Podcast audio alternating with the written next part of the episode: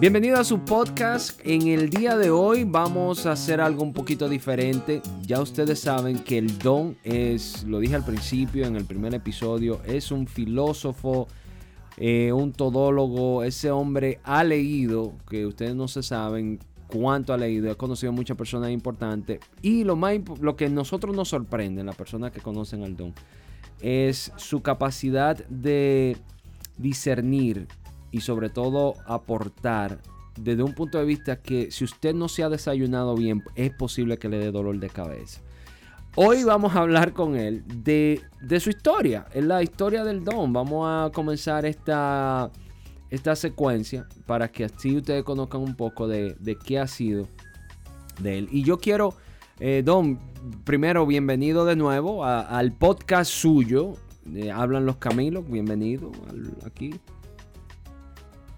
Bien, bien, estamos por aquí. Yo me, imagino que vamos a hablar un poco del área de nosotros en, aquella época. En aquella época, en los años. Yo quiero, de, algo que quiero hacer es, no me gustaría de que durante esta secuencia, de que ir año por año, yo quiero como que tengamos una caja del tiempo y nos vayamos, o sea, podamos hablar de los 70, de los 80 y volvemos otra vez para el 75 y volvemos para el 2010. O sea, yo quiero que hagamos eso para hacerlo más interesante. Y en el día de hoy, eh, una de las incógnitas que hasta yo tengo, porque yo no me la sé muy bien, es cómo usted entra, bueno, cómo usted entra en la área de, la, de la electrónica. Para el que no conoce al don, don Camilo, Eusebio Camilo, el Don ha sido ingeniero en electrónica, en el cual fue pionero en la Sabana Perdida, Salomé Ureña, eh, pionero en reparación de televisión, radio y televisión en los años 80. El, Don, aparte de eso, tiene un, historial trabajando en la televisión de la República Dominicana, que eso es un tema que vamos a hablar después, no ahora. Pero la pregunta que mucha gente me hacen es, cómo tu papá entra en el área de la electrónica o de la tecnología. Entonces, don, yo la pregunta es, usted que vino de allá, de, de Tenare, llega a Nueva York, se envuelve con ese sistema, eh, eh, eh, ¿cómo yo le diría? Si yo diría azaroso, sería como muy informal y me diría, me van a cerrar esto. Pero ese sistema tan difícil en los años 70, ¿Cómo usted entra en la electrónica?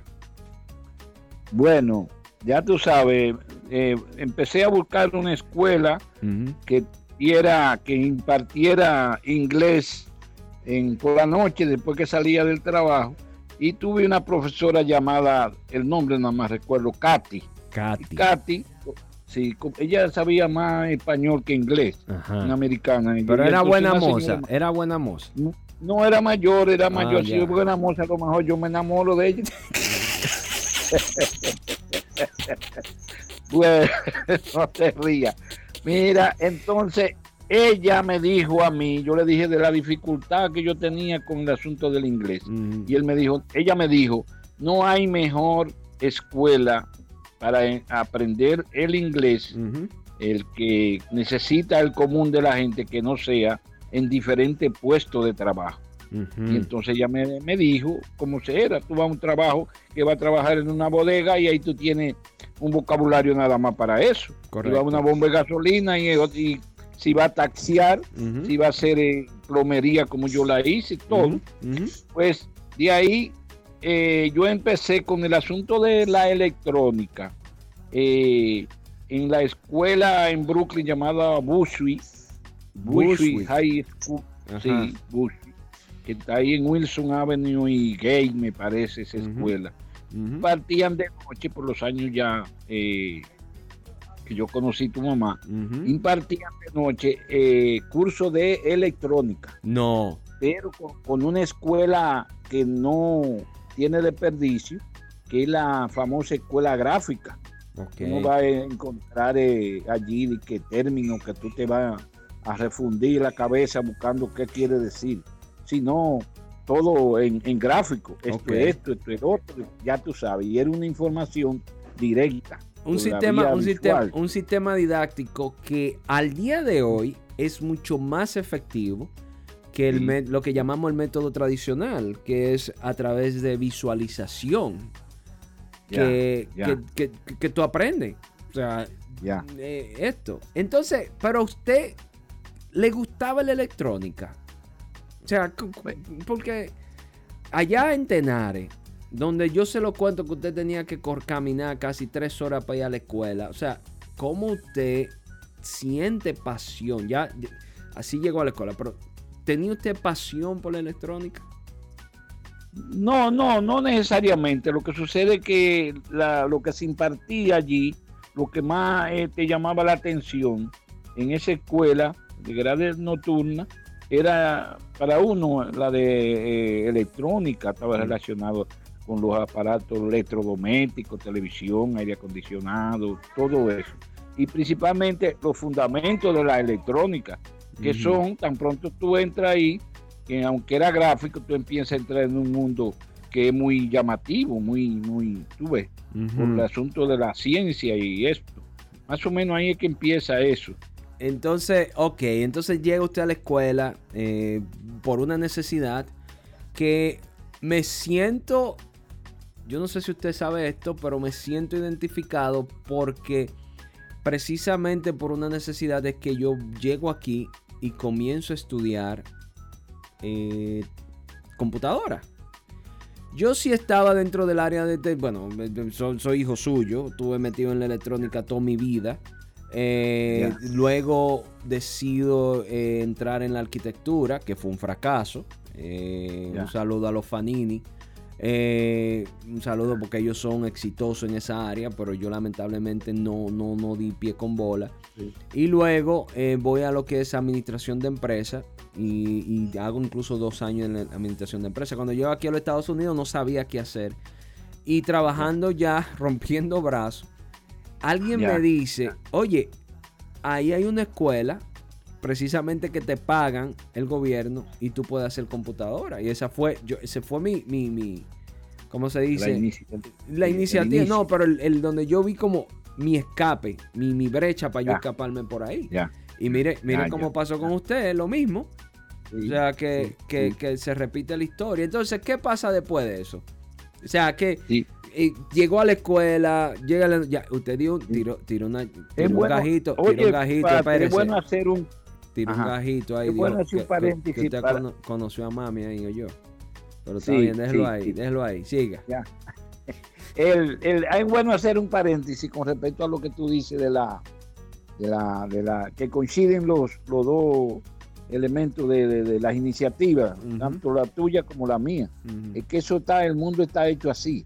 Los, los europeos cuando llegaron a Sudamérica encontraron palabras de, que usaban los incas, palabras como marca, que ellos la usaban allá. Y entonces ellos se sorprendieron porque no sabían cómo esa palabra estaba caminando por este lado, porque las cosas son así. Eso es nada más para hacer esa brevedad. Y ahí yo, cuando terminó, que no era largo ese curso, que era elemental, era básico, pero que despertaba mucho, mucha, mucho entusiasmo, entonces eh, empecé a ir a, eh, eh, se llama Esquimahon, Esquimahon, la Universidad de Esquimahon me parece que se llama, aquí en Brooklyn High. Eso fue tu tío eh, Ricardo que me envolvió ahí para hacer unos equivalentes, ponerme al día con eso. Luego de ahí descubrí que ahí en la 42 había un, un Dominican Institute Sí, entonces ahí sí eh, ya empecé a estudiar electrónica más avanzada hasta que culminé en la, en la parte teórica de, lo básico para los fines que se, estaba requiriendo. Yo recuerdo hasta un punto donde se divide el trabajo que tú prefieres, si tú vas a coger el área de refrigeración, o tú vas a coger el, área de, televisión eh, y, asunto de, la radio y ese de la comunicación, ese tipo de. Usted se metió precisamente a radio y televisión. Sí, pero que está, él, es el mismo, está entrelazado íntimamente. Tú no puedes eh, estar en televisión y radio y no estar en comunicación. Ya, correcto. Porque ella va enlazándose.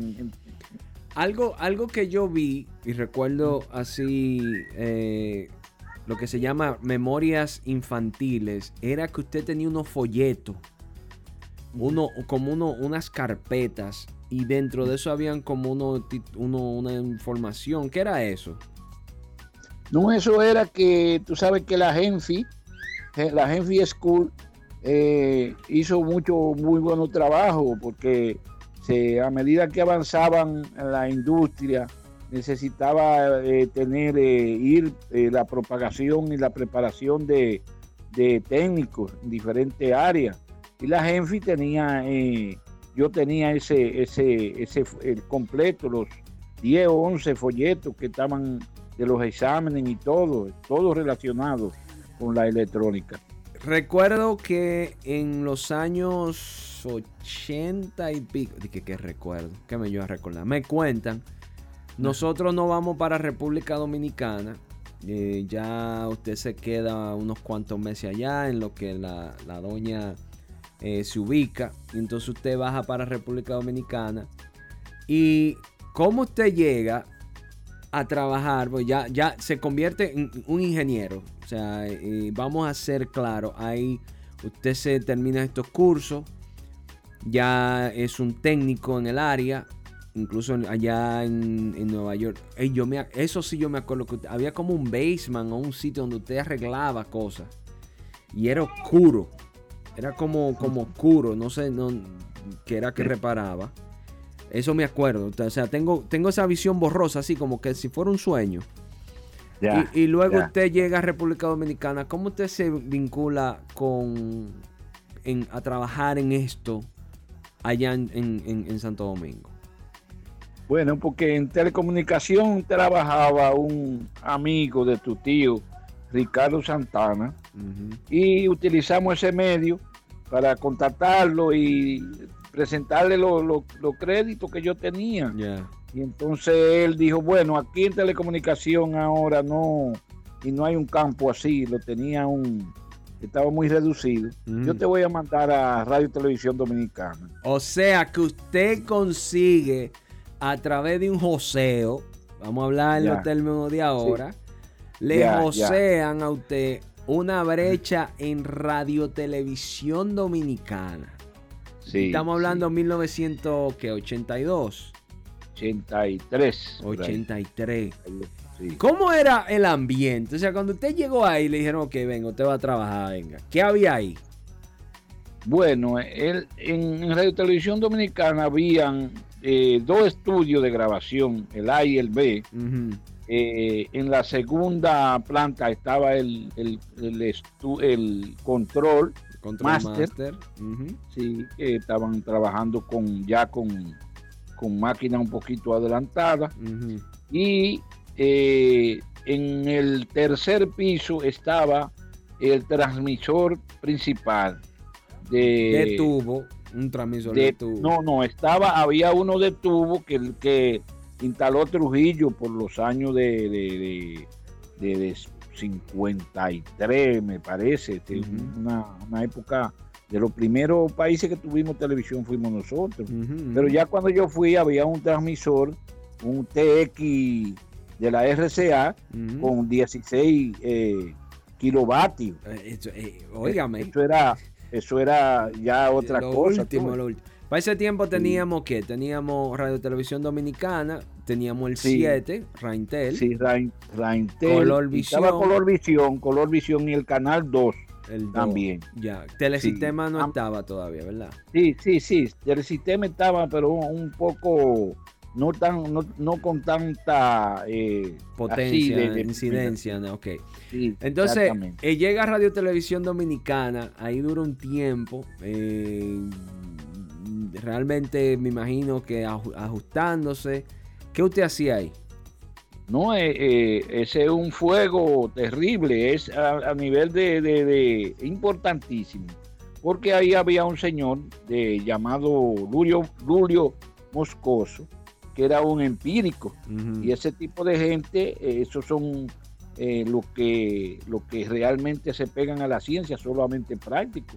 De que yo llegué, me, me, buscó unos, eh, unos cables de 200 y 300 pies de largo para que yo, un multicable, que era el que se usaba en, la, en el estadio Quisqueya, para poner las cámaras, de las tres cámaras que se ponían en los, en los, juegos de pelota, el béisbol.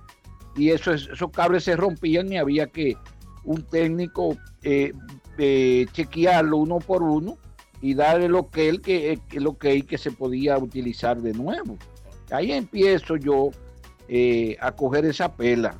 Ay, ay, ay, ay, ay, ay, ay, pero tenía tenía una ventaja y era que yo eh, podía leer, tú sabes que yo puedo leer lo que no sé hablar el inglés, pero yo puedo leerlo. Y tenía esa ventaja. Lo hablo bastante mal, con demasiado asiento. Acento. Eh, acento, sí, entonces no, no, no, eso no, no cuadra mucho. Pero tenía esa ventaja que incluso los llamados, los ingenieros de, de ahí, donde iban, eran donde mí a buscar eh, referencia y, información a ponerse al día. Sí, sí, lo porque, estaba pasando. Porque eh, al, que esté escuchando esto, quiero que sepan, y, lo sepan hoy, la tecnología se hizo en inglés. Para que lo sepan. Los chinos programan en inglés. Los franceses programan en inglés. O sea, para que no, no nos vayamos a para que entiendan. Eh, ok, seguimos. Entonces la ventaja que usted tenía era que usted leía, entendía el idioma, a diferencia de los que estaban allá. Siempre lo he dicho, cuando usted llega a un trabajo, especialícese en algo que nadie, nadie más sepa y conviértase en eh, indispensable. Sí, que fue lo que usted hizo. Interesante ese caso. Usted llega allá, eh, oye, yo no sabía eso, que usted te agarraba cable y, empataba cable y, certificaba no, cable. No, porque si no, realmente no se empataba. Tú tenías que detectar.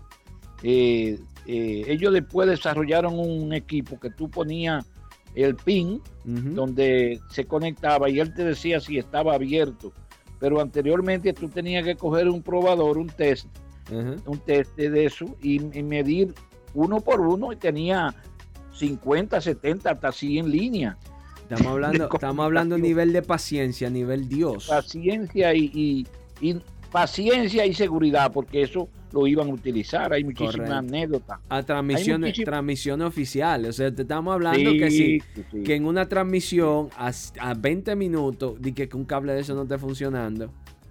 Sí, sí. No, eso ahí habían eh, experiencias, porque yo había, yo trabajé un tiempo, un tiempo corto en Estados Unidos, en, principalmente en Brooklyn.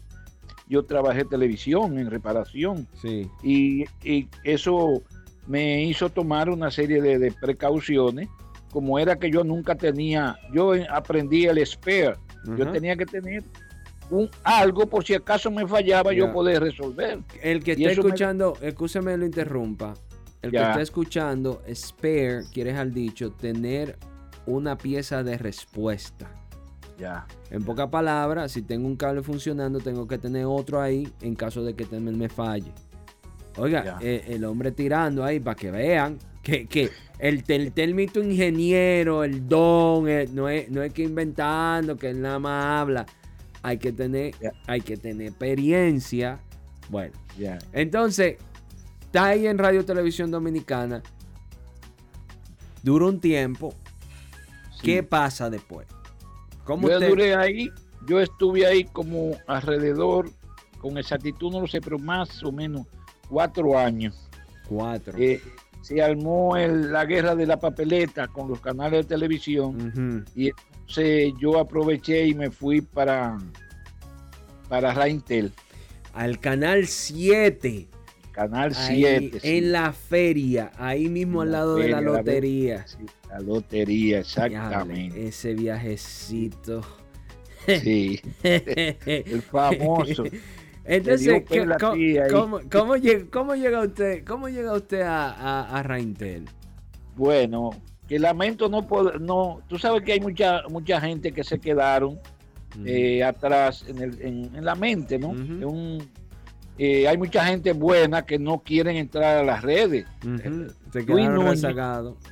Sí, Luis Núñez, yo me he cansado de, buscarlo en las redes y no aparece. Que fue uno de los ingenieros que me dijo a mí, mira, eh, Camilo, vámonos para Raintel, que aquí muy bueno, uno tiene mucha consideración, pero aquí no hay cuarto. Sí, sí, y entonces nos fuimos para allá, nos fuimos para allá. Para, Raintel. En Raintel no vamos porque ya estamos llegando a, eh, sí, porque no queremos, no queremos, porque si duramos aquí el día entero nos dan las 10 de la noche. Digo, ya, 10 de la noche no sé dónde, pues a la hora que usted está oyendo esto. Y después eh, la gente se aburre. en, Raintel, en Raintel, ¿para qué año usted llega en Raintel? Eso es año 80 y sería como 85. 85. No tengo precisión. Eh, sí, casi yo creo, si no estoy bien, para eso todavía estaba Salvador como presidente de, República Dominicana. Sí, eh, sí. Porque en 1986 es que el, doctor Joaquín Balaguer toma posesión y hay un giro en la República Dominicana. Don, mire, yo le voy a proponer algo. Vamos a dejar esto aquí en Raintel. Porque la historia es larga. Y me quiero enfocar en los primeros dos o tres capítulos en la parte de la electrónica. Luego yo le voy a hacer preguntas. Vamos a ir, no vamos a ir para Tenares, no vamos a ir para después, ¿verdad? Y lo, pero hoy lo vamos a dejar ahí en Raintel. Porque. Eh, perdón, antes de que tú me cortes, eh, quiero decirte que yo tuve la consideración en Radio Televisión Dominicana porque nunca, no, no fui una persona conflictiva, nunca pues supe más que nadie, yo era el que menos sabía. Y eso me acarreó la consideración del jefe, a tal nivel que me envió a, Estados Unidos a un trabajo entonces, usted, usted eh, practicó la frase icónica de Sócrates. Es Sócrates que lo dice. Yo solo sé que no sé nada. Sí, pero tampoco ignoro nada. eso era lo de ah, eh, porque, porque eso es una herramienta que muchas personas no saben aprovecharla.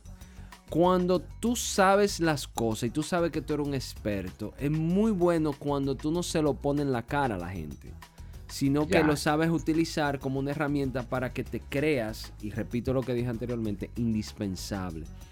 Y demostrar que tú lo que agregas valor al equipo donde tú estás y no resta. Magnífico. Eh, sí, sí, tú no resta, eh, tú no le resta al otro porque automáticamente tú te conviertes en una amenaza. Ha sido uno de los errores más grandes que yo he tenido cuando yo quiero aportar y la otra persona lo siente como una amenaza. Entonces me han metido los pies y, y oye, en, un trago amargo. Don, llegamos a la parte final. Quiero que sepan que estamos contando en este podcast una continuación a, la idea de, crear un legado contando un poco de, lo que es el don, ya que mucha gente que me conoce a mí, ingeniero Camilo, eh, bueno, mi nombre es Patricio Camilo, conocido más en el área pública como ingeniero Camilo, eh, me preguntan de dónde, cómo, o sea, y yo lo que le digo, para saber de mí hay que conocer el Génesis y por ende eh, aprovecho esta plataforma para hablar un poco de la historia del don. Eventualmente eh, voy a, vamos a hacer lo mismo con, con la doña. Yo la voy a, hablando de los caminos, la voy a invitar. Vamos a hablar de, ella. Vamos, porque de la única forma que pueden saber por qué nosotros, o sea, mi familia, nosotros somos de la forma que somos, es, tienen que saber de dónde yo vengo.